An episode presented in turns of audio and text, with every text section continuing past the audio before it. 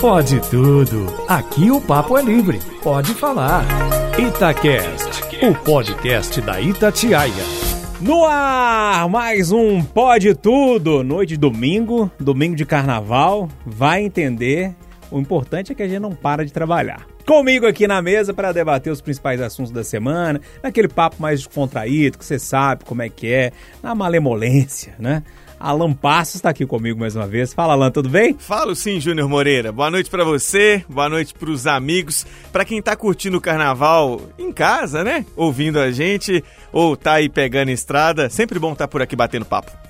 Comigo, mais uma vez, a Thalissa Lima já teve aqui uma vez? Já, já, não é estreante mais não. Tudo bem, Thalissa? Boa noite, Júnior, boa noite todo mundo. Não sou estreante mais não, já é a segunda vez e tô mega feliz. Em pleno carnaval, a gente precisa de trabalhar também, né? Tem que dar um sanguinho, né? Não, Renato Rios Neto. De volta das férias, é importante é, dizer. Ou um sangão, né? tá tudo bem? Tudo bem, tava aqui falando de vocês. O carinho da dona Nancy, lá do bairro Gavê2, Vespasiano, teve né? aqui, me trouxe uma caixinha de bombom. Oh, todo emocionado. Beijo, viu, dona Nancy?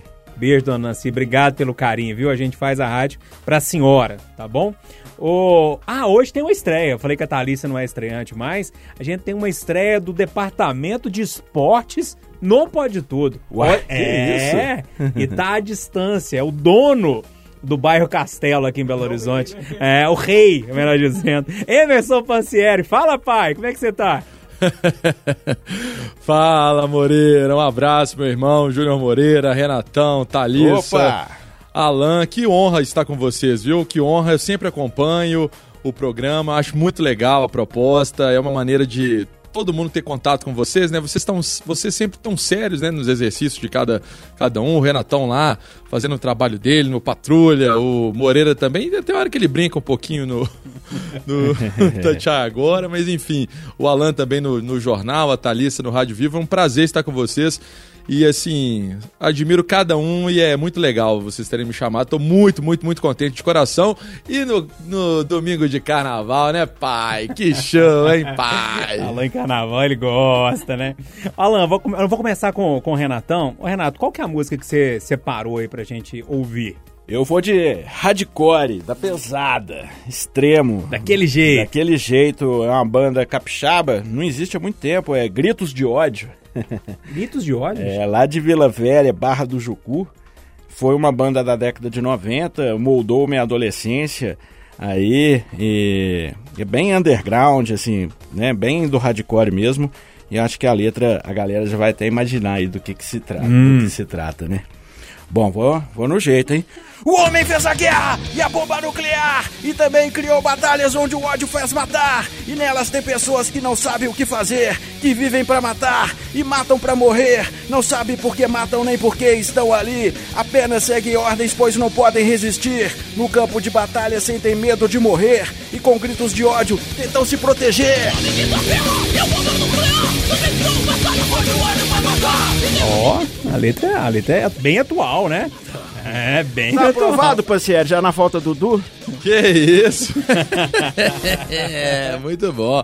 Renatão, poxa vida, gostei. Não, eu, você falou de hardcore, eu ia, sabe aonde lá, lá no Espírito Santo, Onde? Renatão? Não só, só do axé, não. Eu ia no Rock do Escracho, é. lá em Guarapari. Pois não sei é, se você já ouviu é... falar. Eu já ouvi falar. Essa, o pessoal, essa banda era de Vila Velha. O Espírito Santo é uma cena muito forte. Engraçado, igual a Minas Gerais também, né, é. né, Renatão? Belo Horizonte tem uma cena bem forte. Mas enfim, Alan Passos, qual a música que você vai trazer pra gente hoje? Não é tipo a do Renato, mas é mais ou menos nessa linha. Também fala de guerra, também tem uma letra que mostra como sonhos mais diversos são destruídos por causa desta porcaria chamada guerra. É, é clássica, né, do, do rock nacional. Era um garoto que, como eu, amava os Beatles e os Rolling Stones. É, essa é legal. Era um garoto como eu, amava os Beatles e os Rolling Stones. Thalissa Lima, e a sua música? Ai, Júnior, pra poder fugir um pouquinho dessa, desse assunto pesado, e já que a gente tá trabalhando no carnaval, eu vou de música de carnaval, o Pancieri deve saber. E eu vou com Mamãe Eu Quero, Mamãe Eu Quero, Mamãe Eu Quero, Mamãe. Dá chupeta, dá chupeta, chupeta pro bebê não Vai lá. Você me quebra. Mamãe, eu quero. Ô pai, então faz o seguinte, eu sei que você vai nesse ritmo de carnaval também. A Thalissa foi lá na, na década de 50, 40, sei lá, década de 60. Você tem uma mais atual aí ou não? Ah, essa daí todo mundo vai me ajudar, porque essa é fácil. viu? É do- dos espórios lá do chiclete com banana, mas que Bel Marques canta, que é uma beleza. Inclusive, daqui a pouco vai cantar, viu? No We Love Carnaval. é, gente, é, tem festa fechada de carnaval sim, ó. Não dá, não dá pra ficar, pra ficar sem te ver. Já estou ficando Já estou louco. ficando louco. Não dá, turma foi não junto, dá viu? pra ficar, pra ficar sem te ver. Sou 100% você.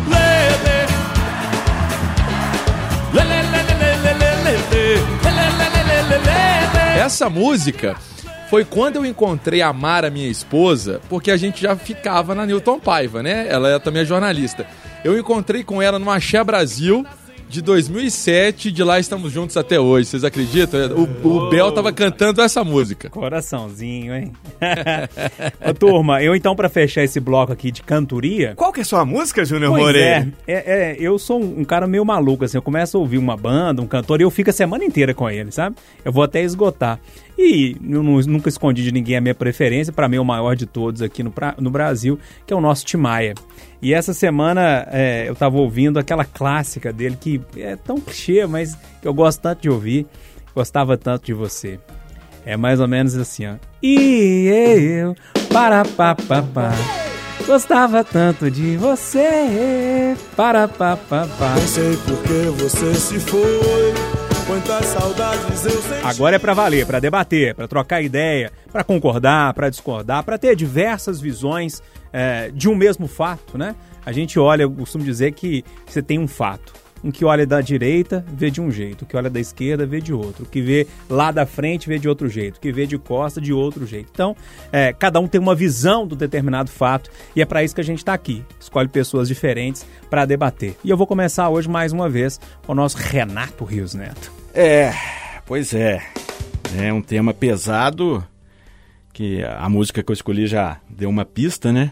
Porque o ser humano, né, ele é capaz de coisas incríveis e de, de coisas terríveis, né? Essa é, é, é também a magia do ser humano, né? O ser humano é uma caixinha de surpresas. E uma uma característica do ser humano que existe desde os primórdios é a guerra, o conflito, o confronto. E agora estamos vivendo um momento de guerra, né? Como há muito tempo não se via.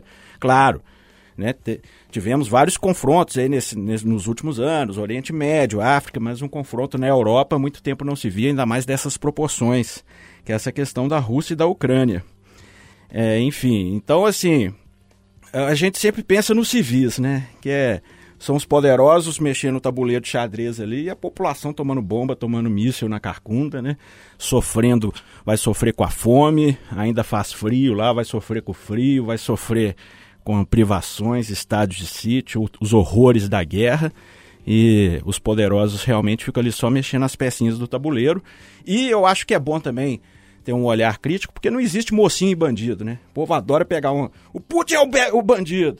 Os Estados Unidos é o mocinho. Não. Todo mundo aí é mocinho e bandido ao mesmo tempo, né? Então, eu acho que tem que ter esse olhar também um pouco mais crítico, né?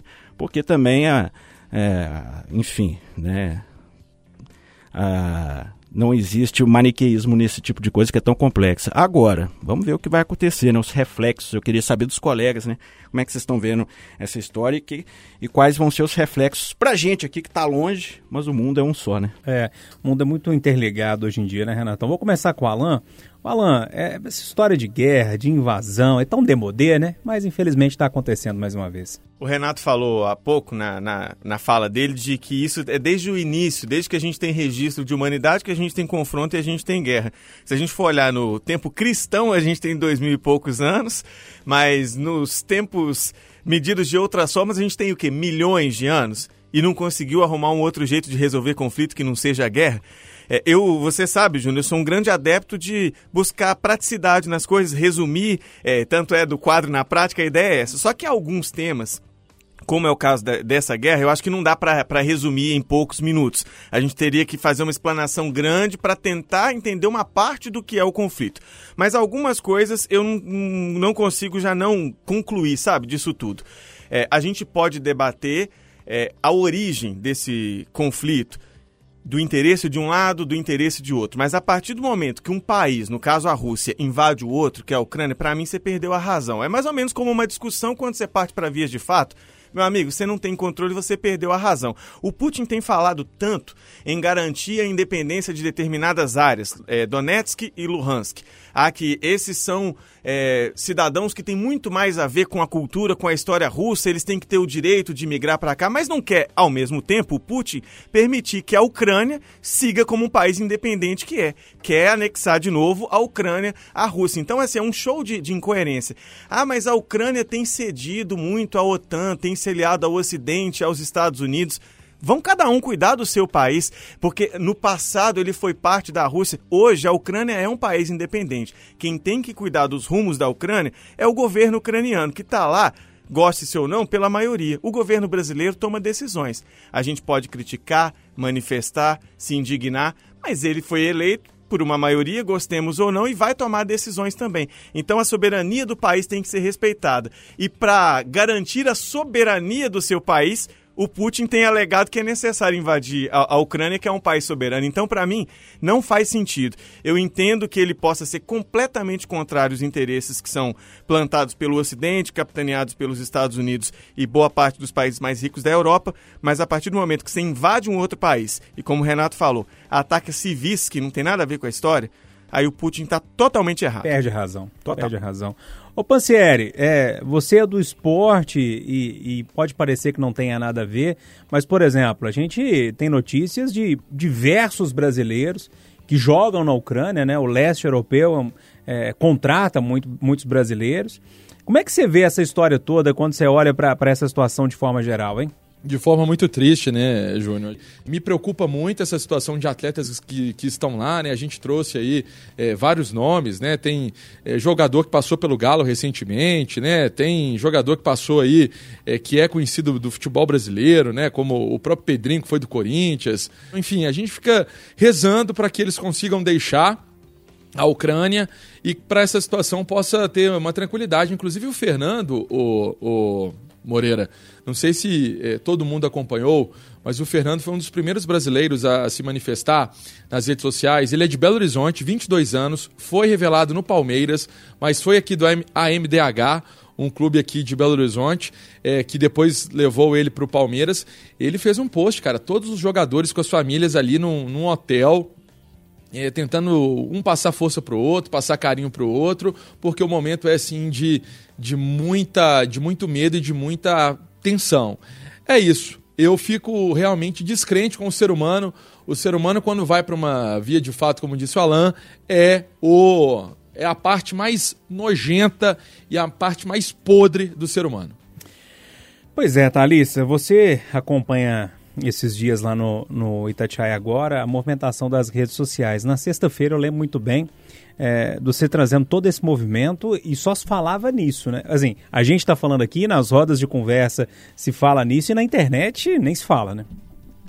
Então, Júnior, é, o assunto é bem delicado, a gente está passando por uma pandemia, a gente nem saiu de uma pandemia e quando a gente está achando que as coisas estão melhorando, acontece mais uma coisa marcante, que é esse conflito entre Rússia e Ucrânia. E nas redes sociais também não se falam em outras coisas. É, o que eu acho interessante nisso tudo é que, por exemplo, eu que sempre li histórias de guerra, essas coisas sempre em livro de histórias, sempre na escola, essas coisas estão virando realidade. Então a gente veio para o mundo, estou vivendo uma realidade que eu vivia lá no ensino médio em livros. Estamos, estamos vivendo uma pandemia, estamos vivendo uma guerra, podemos dizer assim, que não é nada fácil. E o que mais me impressiona é o, o que o Alan também já falou. As pessoas ficam com incoerências o tempo inteiro. Deixa cada país ter sua, sua identidade, cada país ter o seu, o seu discurso, ter o seu poder, ter as suas propostas. É, esse lado de sempre querer ter o poder de outras pessoas, ter o poder de outros países, nunca acaba dando certo. E o que eu acho mais interessante é que está todo mundo por dentro do assunto.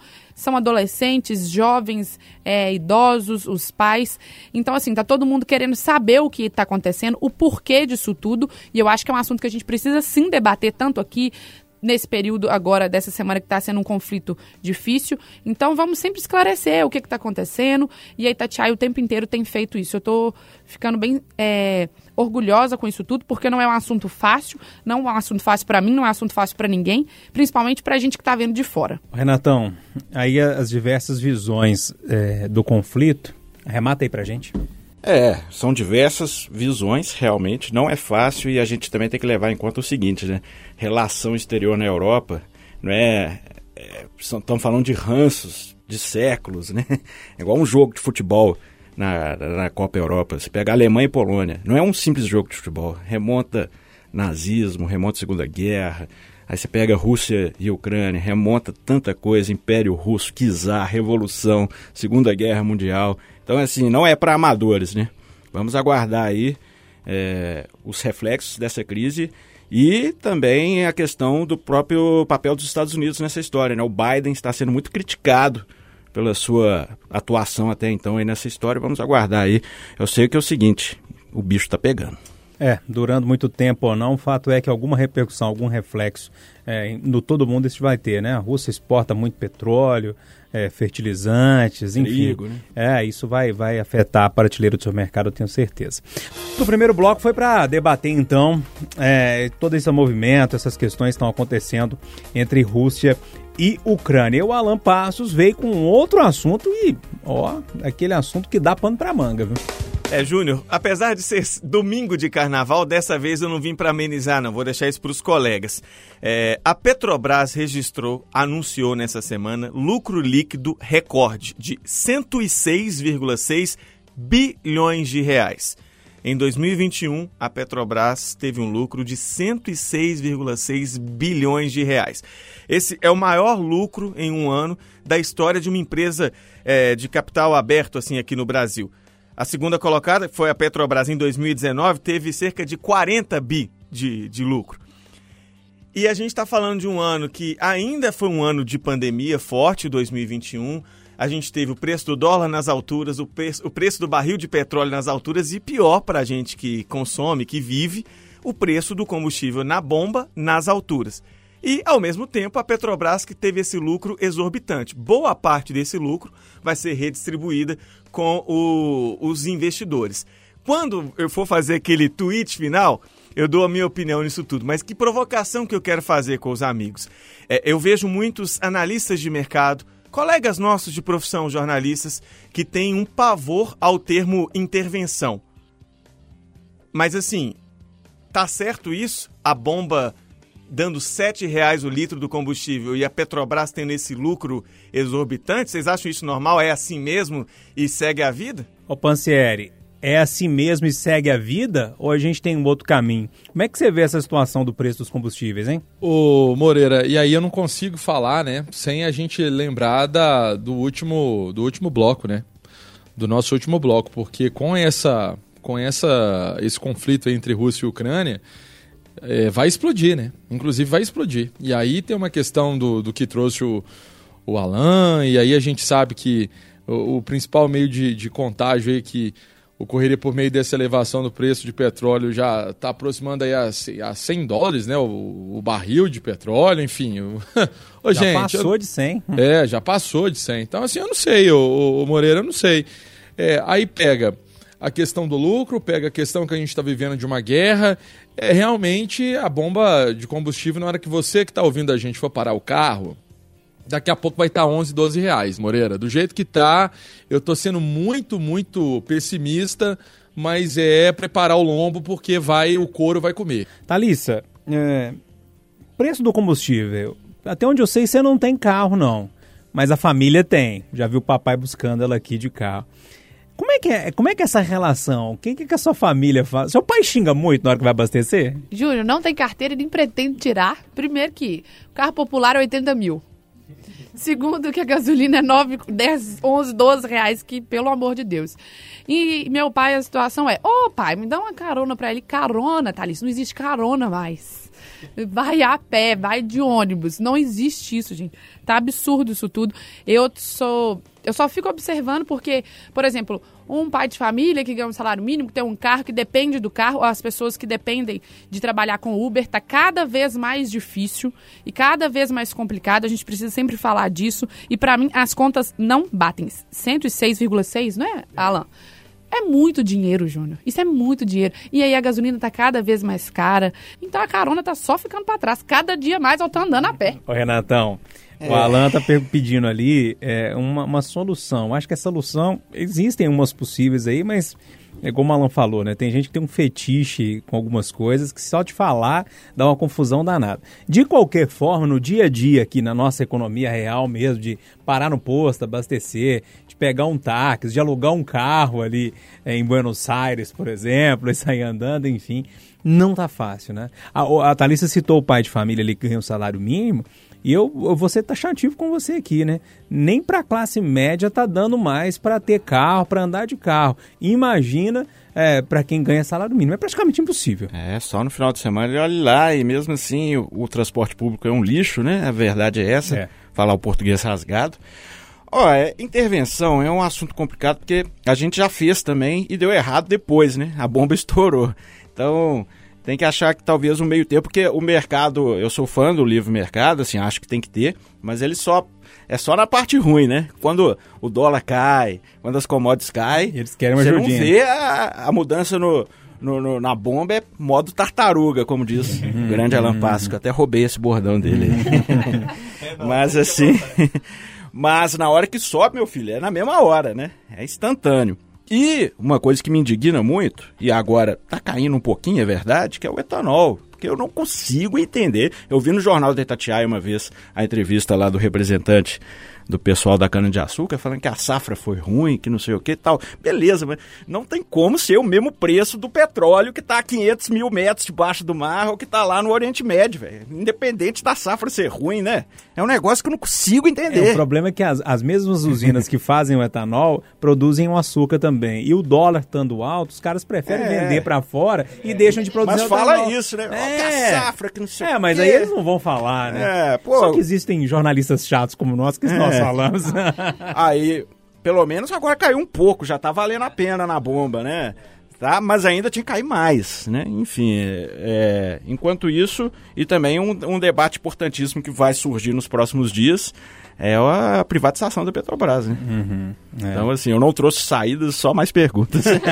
Mas é sempre bom perguntar. Ô, Alan, arremata tudo aí. Você vê alguma saída? Porque, por exemplo, eu vejo uma saída que toda muita gente fala aí. Criar um fundo, por exemplo, pegar esse lucro todo aí, uma parte dele, criar um fundo para amortizar o preço e não deixar o preço chegar tão forte assim nesses momentos de crise, uhum. né? Ou quando tiver muito baixo, deixa ali um valor um pouquinho mais alto para ter essa, esse fundo me parece ser uma das saídas. Não sei o que, que você pensa. É, é a minha principal visão de saída também. Andei lendo sobre isso. Quais países têm esse tipo de fundo? Não são muitos, porque muitos deles têm o livre mercado, mas é completo. O Renato falou que a gente só fica com a parte ruim, é isso mesmo. Hoje a Petrobras, ela é, sim, tem capital é, privado, muito capital privado, mas ainda continua sendo com a maior parte de controle do governo. Só que para mim, governo é governo e mercado é mercado. O governo está agindo como se ele fosse parte do mercado ele só repassa a gente que é consumidor, que está na ponta, a parte ruim do negócio. E aí serviu também para cair por terra de que a culpa era só dos governadores, porque o imposto estadual está congelado tem um tempo. Ele não foi diminuído, mas ele parou de subir. E o preço parou de subir? Não parou. Então só mostra que a culpa não é só dos governos estaduais. A Petrobras, enquanto governo federal, é, tem que mexer nessa política de preço. E se não vai mexer, vai deixar. Nos Estados Unidos, o preço sobe praticamente todo dia. Mas lá não tem um monopólio. E aí, com a concorrência enorme, 10 centavos que você abaixa em um posto, a pessoa migra e vai para aquele. E aí o outro quer abaixa também, então você tem concorrência de verdade. Do jeito que está aqui um, um governo agindo enquanto mercado, para mim não é o caminho não. Então, nesse, nesse sentido, se a Petrobras não vai abrir para o mercado de verdade, que o governo faça uma intervenção e socorra a população, porque senão o governo serve para quê? Já falamos de guerra, já falamos de preço do petróleo, Petrobras, essa confusão toda. E nós estamos no domingo de carnaval. Então, temos de falar de carnaval, né, Thalissa Lima?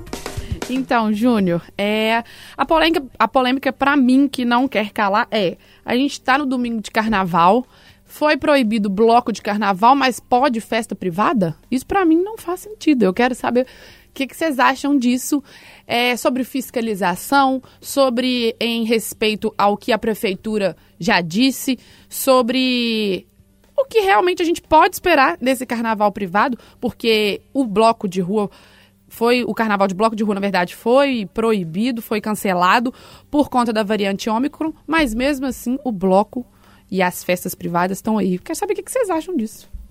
Falou em carnaval, lembro de quem? Emerson Pancieri. Fala, Vem pra pai, mim que que essa. acha do carnaval? Vem pra aí? mim essa que eu quero cortar.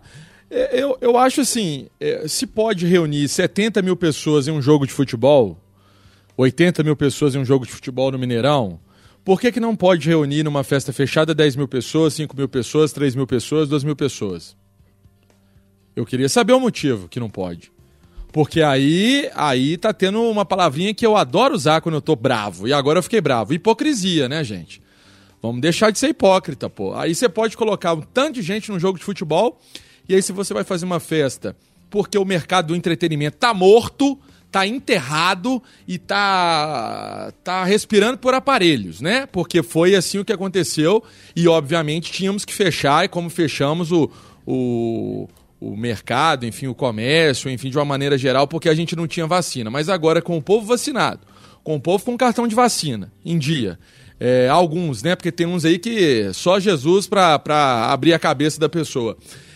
O porquê de não fazer uma festa? A gente tem que lembrar que na festa tem o moço que vende o ingresso, é, o moço que fica lá na porta vendendo a água, tem o pipoqueiro que fica lá na porta, tem o tomador de carro. Ô, gente, é tudo uma engrenagem. Não é só a festa em si e os empresários, os artistas, não. Então, assim, eu sou a favor, sim, da festa fechada, com testagem, como é o protocolo de Belo Horizonte. Hoje, levar o teste da Covid, é, por exemplo, quando é um jogo de futebol, você tem que levar. Numa festa fechada hoje para 500 pessoas não pode. Se eu tiver errado, vocês me corrijam.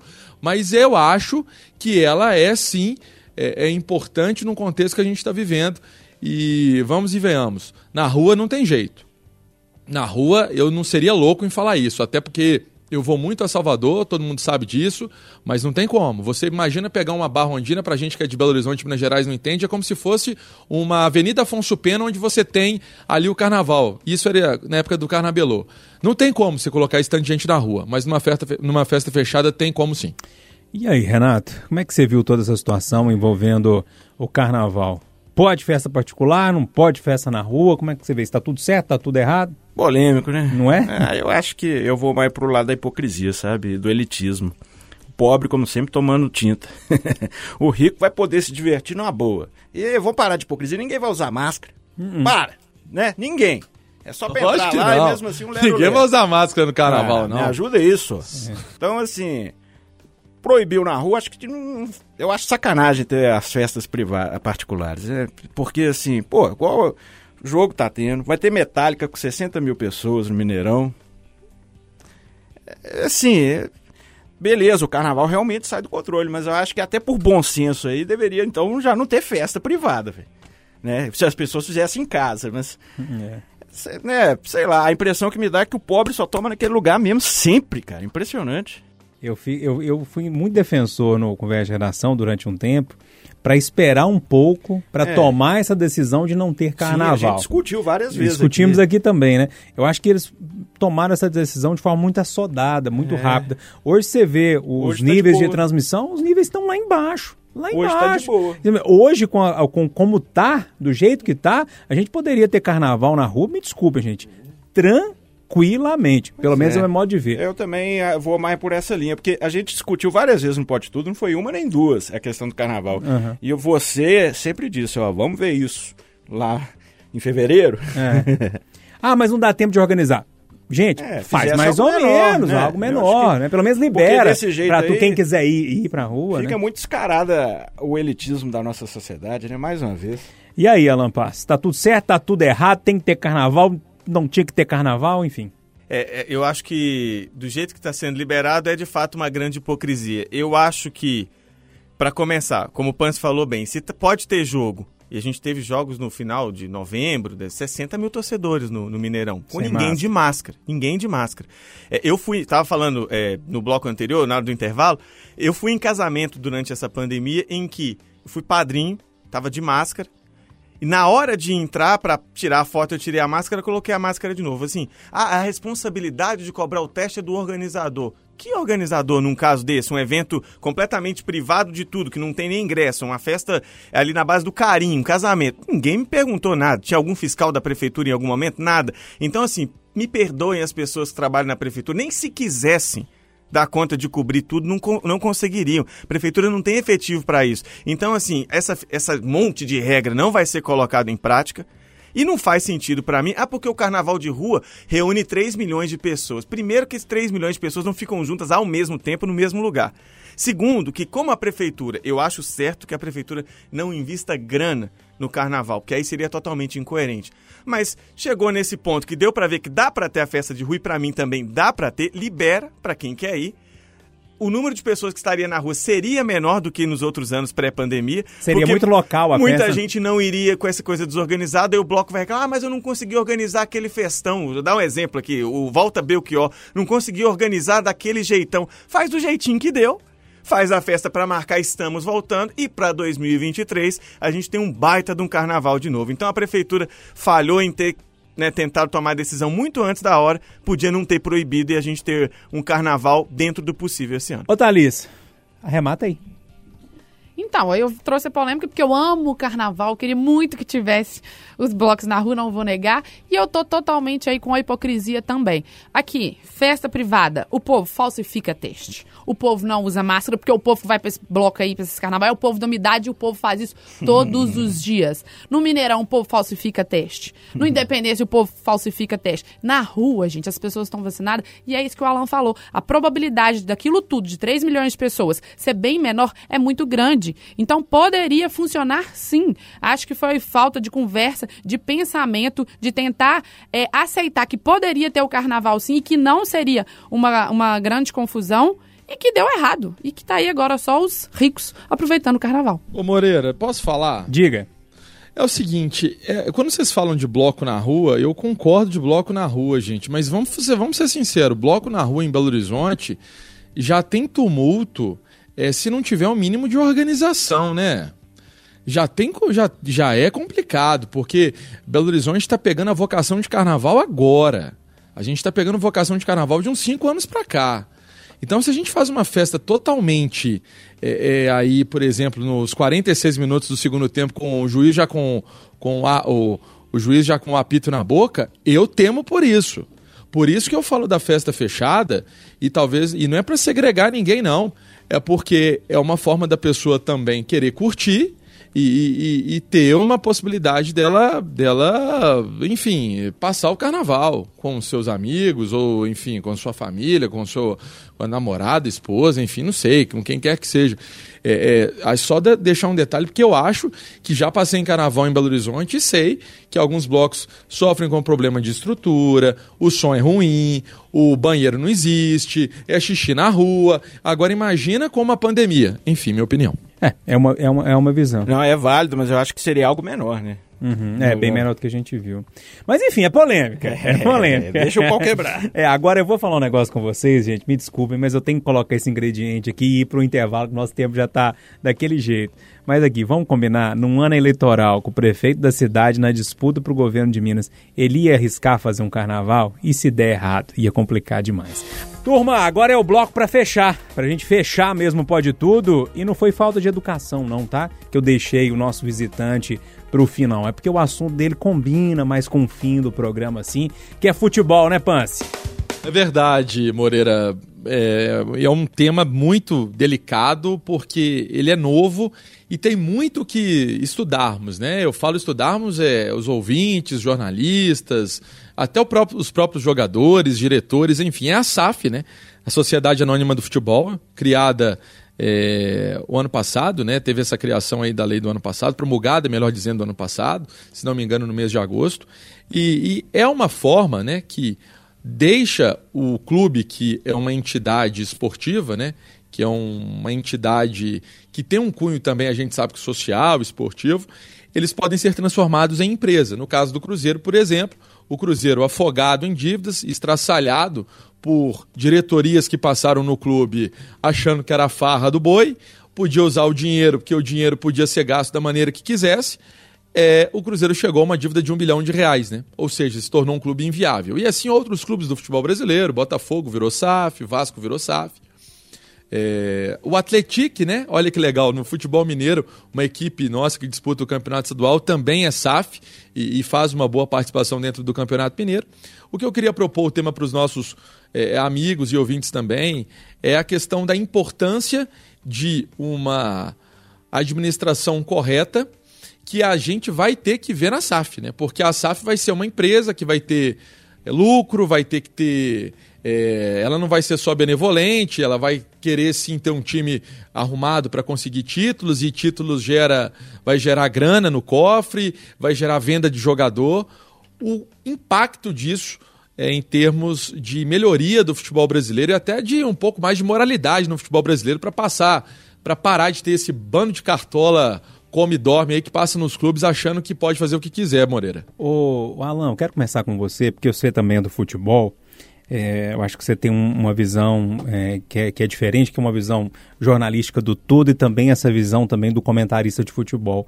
Como é que você está vendo esse início da SAF aqui no Brasil? Está te agradando? Uma certeza eu tô tendo até aqui, Júnior. Os times que têm a condição de ter um apoio, um investimento, eles estão andando mais devagar. Vou falar rapidinho do América que é um clube que está buscando se profissionalizar, e eu acho que o mais importante é, não é virar SAF, o mais importante, o recado que está ficando é, os clubes precisam se, se tornar profissionais. É ter um diretor de futebol profissional, é ter um presidente que, se não for remunerado, no mínimo tem uma cabeça de profissional e que faça uma gestão do clube como empresa. O Cruzeiro, o Vasco e o Botafogo, citados pelo Pancieri, estão tendo o lado bom da SAF, que é dinheiro, mas eles estão sendo obrigados a ceder o controle deles, seja para uma pessoa, seja para um grupo, porque ninguém vai colocar dinheiro de graça. Para gerir uma dívida bilionária como esses clubes têm, eles querem o controle para poder sim investir para cuidar de tudo. O América, eu vi uma entrevista do Alencar essa semana falando: nós não estamos com o Pires na mão. Então nós não queremos nesses moldes que alguém, um fundo americano, vai vir aqui e vai tomar conta do nosso futebol como se a gente não existisse. Nós não precisamos disso, não temos grandes dívidas. Então, assim, é preciso gerir de maneira profissional. E ao torcedor que está muito empolgado, continue fiscalizando, porque SAF ela vem como inevitável para quem está assim com o Pires na mão. Mas daqui a pouco, se, se, todo mundo virar SAF, a gente vai ter um Brasileirão com 20 SAFs, as quatro piores SAFs vão cair para a segunda divisão do mesmo jeito. Então nem toda a SAF vai ser campeã. Algumas vão ficar para trás. Então não é sinônimo de sucesso imediato, não. É. Thalissa, é, como é que você está vendo esse início todo? Então, acho que é um assunto delicado e o que o Alan falou também eu concordo plenamente. É uma coisa que a gente precisa ter cuidado, porque essa dependência é algo muito complicado. É, o Cruzeiro é o maior exemplo que eu tenho até agora, que o fenômeno chegou aí querendo mandar em tudo, fazer tudo, e chegou até o lado da torcida querer reivindicar isso. Mas a SAF é isso, as pessoas fazem isso, o que elas querem, tanto que o ditado é: ah, a SAF não olha a paixão que as pessoas têm pelo clube. Pelo clube. A SAF olha o clube, o valor, é, todo o rendimento, e eu acho que isso precisa ter um alerta também. Por um lado é muito bom, Júlio, porque meu time tava no... Tá não, né? Tava não, tá numa situação complicada, e foi o que realmente conseguiu ajudar a levantar, mas também ficar com o olho aberto, né? Pelo amor de Deus. Ô Renatão, e aí, todos os Vou clubes tem que virar SAF, não tem que virar SAF? Como é que você tá vendo essa história e esse início de, de novidade no futebol brasileiro? Vou dar um tweet. Hum. É a saída para quem não tem saída. Né? não fala assim do meu time. Uai. É, é mas é, são verdades duras. É, é, isso é verdade, viu, Renatão? Ô, Pancieri. Combinou tanto essa frase? Ah, não. ô, ô Pancieri, arremata esse negócio aí pra gente. Arremato e trago até o, o, rival aí da, da Thalissa, que é o Atlético, né? O Atlético tem um clube que tinha algumas dívidas aí, né? Na verdade, tinha algumas dívidas, vamos colocar no passado, porque essas dívidas foram pagas por administradores que trabalham com seriedade, né? Que é o grupo chamado de 4 R's, mecenas do Como Queiram, né? Que aí tem o Rafael Menin, Rubens Menin, o Salvador, também é, a participação do, do Ricardo Guimarães, que eles viram que, do jeito que estava o Atlético, que ainda não tem modelo SAF, ele estava também numa situação de virar completamente inviável, como virou o Cruzeiro. Ô, Pance. Oi. É, é só para jogar para você também. É, é, é, bom falar isso. Se os quatro R's não tivessem aparecido no Atlético, a situação era bem próxima do do Cruzeiro. E não, vou te falar que igual, tá, Moreira? Igual, seria igual a situação. Seria muito, seria muito triste para o futebol mineiro, né, ter o Cruzeiro e o Atlético vivendo uma situação dessa, né? Mas o Atlético viu isso a tempo e aí o conselho que tinha é, a ideia de é, tentar ajudar, e eles são conselheiros do clube, esses quatro, e foram lá e conseguiram é, colocar o carro no, no, na estrada novamente, consertou o pneu com o carro andando e o Atlético foi campeão ano passado e tem um time forte para 2022. E além disso, tornam o clube, estão tornando o clube viável para que possa é, retomar suas ações de forma correta, né? de forma de pagamento, pagar dívidas trabalhistas, dívidas de outras espécies. É, eu acho que é um modelo que aconteceu de forma correta.